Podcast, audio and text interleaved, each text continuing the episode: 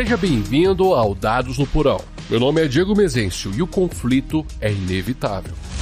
Welcome to a crap guide to Dungeons and Dragons.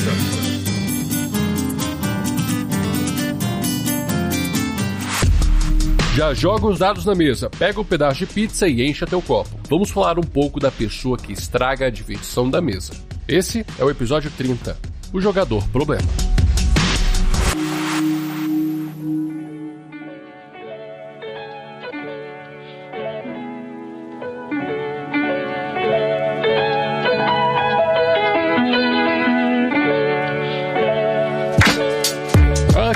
Disclaimer de início para deixarmos o papo o mais transparente possível. O assunto de hoje não será em como lidar com jogadores problemas, pois a resposta para isso é bem simples. Talvez não há solução, apenas o convite para sair da mesa, ou como popularmente é falado, pé na bunda do vagabundo. Expulsá-lo. Isso pode mudar de pessoa para pessoa, pois o diálogo pressupõe que exista a possibilidade de uma solução e há um outro lado dessa moeda, o confronto. Pessoas não gostam de ser pressionadas na parede. Aliado a isso, por motivos que vou relatar no segundo bloco, acredito que o caso do jogador problema possa não ter uma solução em que os jogadores e o mestre possam fornecer. Para o bem do grupo, é melhor que o indivíduo que esteja causando o problema saia. Agora, como essa expulsão é feita, isso depende do coletivo e também do problema que o jogador está sendo para o grupo. E há um vídeo do meu guru de D&D, Matt Coville, em que ele fala exatamente isso. Ah, faz tempo que o Diego não fala dele. é, de fato. Mas enfim, o vídeo também tem como título The Problem Player, e eu concordo muito com a sua visão, e vou o parafrasear da seguinte forma. Se há um jogador que está te incomodando, pode ser que outros também estejam incomodados, afinal, você não está sozinho na mesa.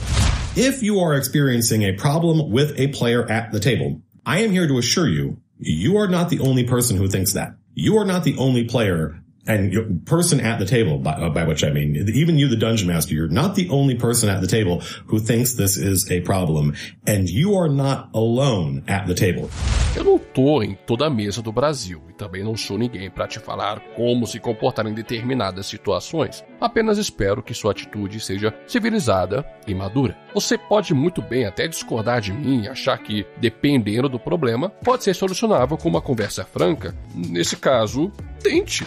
Você conhece o jogador em questão, ele é seu amigo, o confronte sobre as atitudes tomadas? E não tem um caminho muito fácil para isso não. É um confronto e não dá para fugir dele.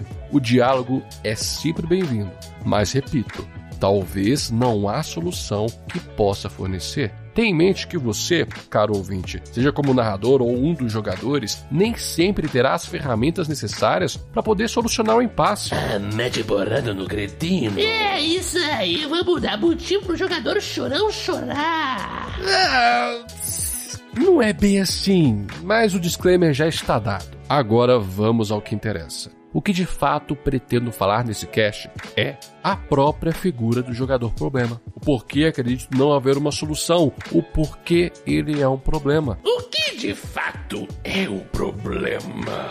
Eu tenho um ranço muito forte do jogador crianção. O chorão, como já manifestei algumas vezes no podcast e nas redes mas não quer dizer que o jogador com essa característica seja um problema. Não! Ah, não, eu é quem tem um problema com ele.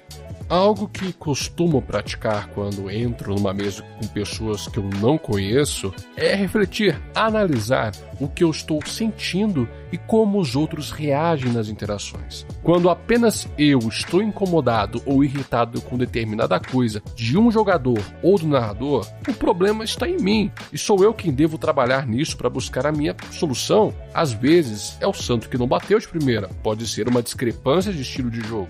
Dou tempo ao tempo para poder me habituar com aquelas pessoas. E se não der certo, como é meu problema, eu posso até manifestar isso, ver como os demais reagem aos meus sentimentos com determinada coisa, como também caso eu perceba que o meu manifesto passou batido ou até mesmo não consiga me encaixar com aquelas pessoas, eu posso sair da mesa sem brigar com ninguém. Podem ser pessoas maravilhosas fora do jogo, apenas não deu certo. Igual a relacionamento. Pessoas são complexas. Não é meu mero incômodo por si só que fará da outra pessoa um problema. Talvez pela minha diferença com os demais, era eu quem possivelmente estivesse criando um problema para o jogo. É importante ter esse discernimento. Pera aí só um pouquinho. Só pra eu encaixar o Tico no teco. Você tá querendo dizer que qualquer tipo de jogador pode se tornar um jogador problema? Depende de como ele se integra no grupo. É nesse caminho mesmo. Porque o problema não está na característica que o define, está no comportamento do indivíduo com os demais jogadores. Todos nós, mestres e jogadores, estamos compartilhando a mesma experiência. Como já falei de forma direta e indireta em alguns casts passados. E aqui chama atenção para o cast de desânimo de narrar. Quando falei sobre a responsabilidade de todos em fazer a mesa acontecer. O que faz um jogador se tornar o problema para o grupo é justamente quando ele não se coloca no mesmo grau de responsabilidade que os demais, ou muito pior, vai de encontro com aquilo que todos os outros jogadores, e aqui incluo o mestre como jogador, colocaram como expectativa de comportamento para o jogo. Um conflito de pretensão no qual um jogador acaba atingindo a diversão do grupo todo. É aí que acaba se tornando um problema.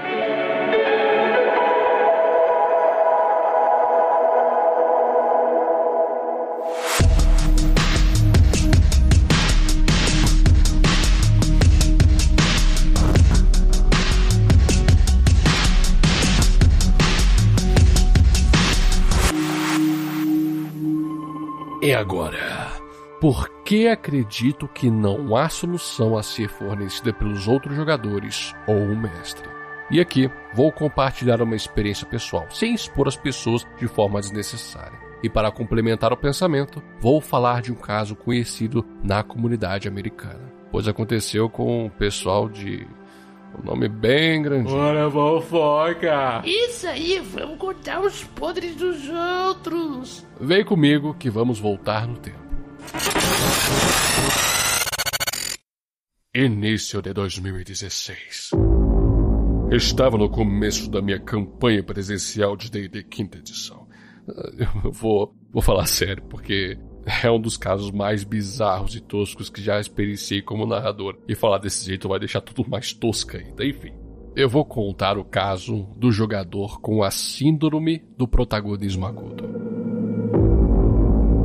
Esse jogador, caro ouvinte, tinha a infeliz prática de querer desmarcar a sessão no dia combinado, falando que Aconteceu imprevisto. e não dava motivo. Também não cobrávamos uma resposta, pois achávamos que de fato era algo familiar e que ele não queria explanar para pessoas fora da família. Ah, e ele tinha o costume de meter essa no início da tarde, na sessão que era às 5 horas.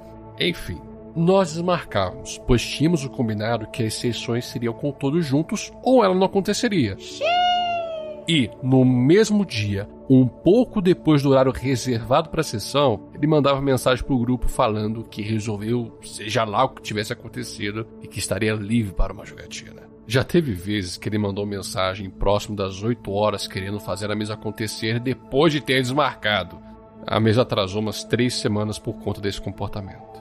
Gente, é desgastante demais, pois deixávamos o dia reservado para o jogo. E quando resolvemos jogar uma sessão sem ele, nossa, ele ficou uma semana sem falar com a gente, cara.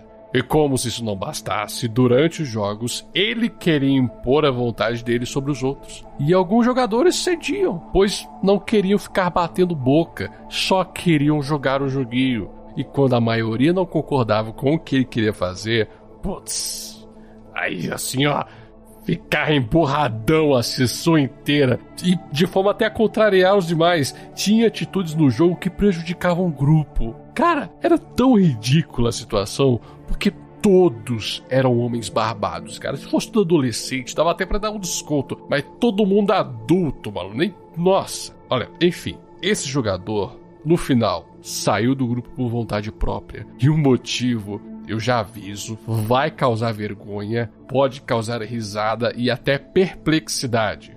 Ele saiu da mesa porque uma vez ele ganhou menos XP de interpretação que os outros. Sim, caro ouvinte, eu dou XP por interpretação para poder estimular a prática. E veja bem, é um valor simbólico. 35 pontos é o máximo que eu dou de XP para poder representar o bonequinho. E ele só tinha recebido 25. Apenas 10 pontinhos de diferença. Eu tirei ponto porque o sujeito estava jogando Candy Crush durante a sessão. Nossa, eu bati na mesa, enfim. O cara saiu porque recebeu 10 XP a menos que os outros. Parece surreal, eu sei. Eu mesmo não acreditaria se estivesse escutando de outra pessoa, mas é verdade. Foi numa das minhas mesas. E quando ele saiu, todo mundo ficou aliviado, pois com a presença dele, aquela mesa estava fadada ao fracasso. Ah, última coisa. Aquele papo dele desmarcar a sessão falando do imprevisto. Então, muito depois, nós descobrimos que ele desmarcava as sessões quando ele conseguia ou tinha pretensão de fazer sexo. Ah, hoje tem mão naquilo e aquilo na mão. Ai, que delícia! Esse era o imprevisto. Hoje esse jogador é persona não grata nas mesas de RPG da cidade que eu moro. Eu queria chamar atenção para esse comportamento. Ele não vinha do nada. Esse jogador, caro ouvinte, tinha problemas fora da mesa que contribuíam para isso, do qual nem eu e nem os outros jogadores poderiam fornecer alguma solução. Eu não vou falar dos problemas dessa pessoa, pois não convém dar detalhes da vida pessoal dela, já que eram coisas que precisavam de ajuda de um psicólogo. Terapia brava. E é apenas isso que eu vou falar sobre esse caso. Ah, ué? Mas e aí? Vai ficar por isso mesmo? Claro que não. É aqui que eu encaixo o caso americano que mencionei. O drama de Orion acaba e a sua saída do Critical Role. Greetings and salutations. I am Tiberius Stormwind. I hail from a town called Tyrix, located in the heart of Draconia. Foi um acontecimento público e existem muitas especulações sobre ele. Então, de forma a respeitar os envolvidos, eu vou me limitar somente àquilo que foi publicamente manifestado pelas partes e o que eu via pelas transmissões da época. Orion, caro ouvinte, interpretava o feiticeiro draconato Tiberius Stormwind, de Draconia, um dos personagens mais divertidos no início da campanha. Entretanto, isso meio que subiu a cabeça do Orion, o que resultou em problemas fora da mesa como o fato dele censurar um fã que fez uma camisa com a estampa dizendo: Oi, eu sou Tiberius Stormwind, de Draconia. E ele alegou que o fã estaria infringindo direitos autorais. O Travis ele teve que se meter nisso, falando pro fã que estava tudo bem, que ele não tinha feito nada de errado. Afinal, os personagens de Critical Role ainda não estavam protegidos pela marca Geek Sundry. E para que não acontecesse um atrito entre o show e seus fãs, ele ainda adiciona que todo mundo havia adorado a estampa.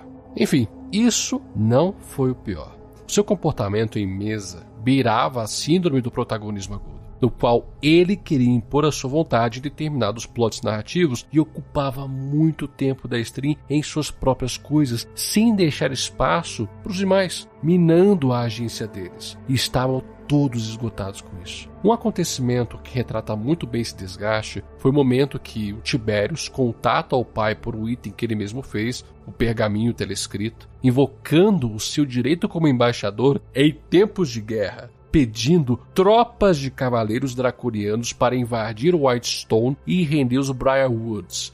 No fim do pedido, tivemos essa reação de Laura Bailey. Everyone is aware that Tiberius is the giant eagles in Lord of the Rings. Tiberius can invoke just ultimate destruction at the call of whatever he wants. I don't know what's going on over there. All right. As the week comes to a close, eventually a Tiberius é a águia gigante do Senhor dos Anéis. Ele pode invocar a destruição final ao seu bel prazer. Um pouco de sarcasmo e irritação no seu tom, e não dá para culpar ela. Foi apenas uma reação pelo desgaste. Teve um momento nesse mesmo episódio que ele fez uma piada muito babaca e muito fora do tom durante o discurso de Vexalia sobre o plano. Take care of Uriel. Wait till he gets back. still Go take out the can As, as, as, Vex. as Vex is saying this, Tiberius is getting a half chub. A what? Ei, Well, that's just weird. You can't see it because it's inside. Yes, because you it out. eu demorei muito para entender, mas percebi que todos ficaram com desconforto. E para aqueles que não entenderam, ele quis dizer que o Bereger Johnson do Tiberius ficou duro e ele estava escondendo no meio das pernas. Assim, veio do nada. Por isso que todo mundo ficou desconfortável. A cereja do bolo eram seus conflitos com o Matt.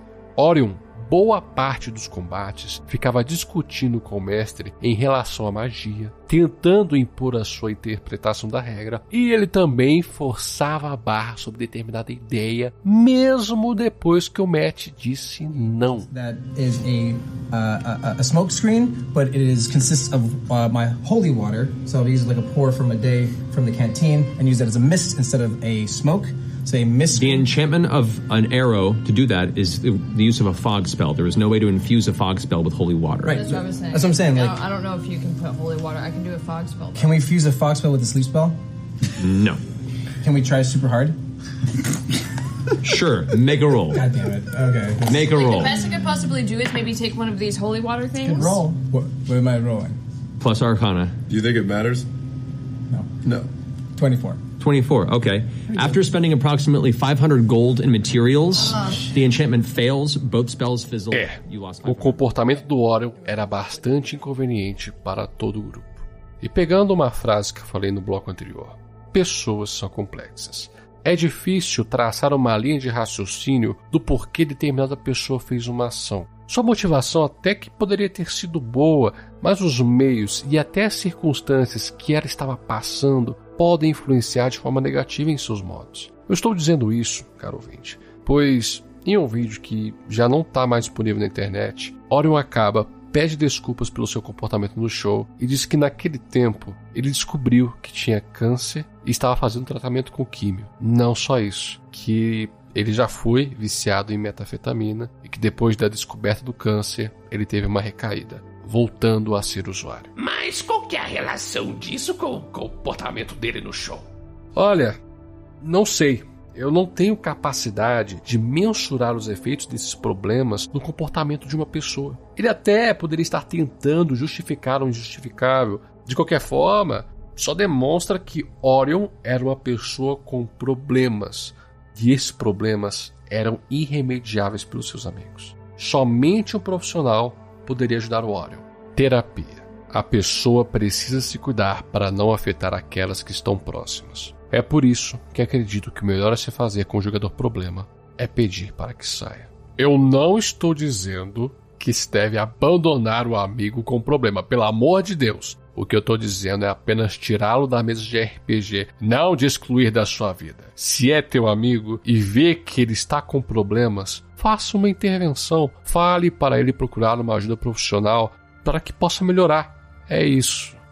Mas agora me diga você, o que você acha dessa perspectiva que te passei sobre o jogador problema? Mande um recadinho no Twitter e no Instagram, no arroba Dados no Porão. Nessa sexta-feira, dia 29 de julho, tem cast de e-mails. E se quiser que seu recado seja lido, mande seu parecer para dadosnoporão.gmail.com. E temos um plano de assinaturas no PicPay. Você pode escolher entre dois tipos de assinaturas. E um deles você tem acesso ao grupo de Telegram do Dados no Porão. E um cast mensal exclusivo para os apoiadores, o Dado Extra. Considerem apoiar para poder fazer esse projeto crescer. Sem mais, eu te vejo na segunda. E não se esqueça dos seus dados. O jogo é no porão.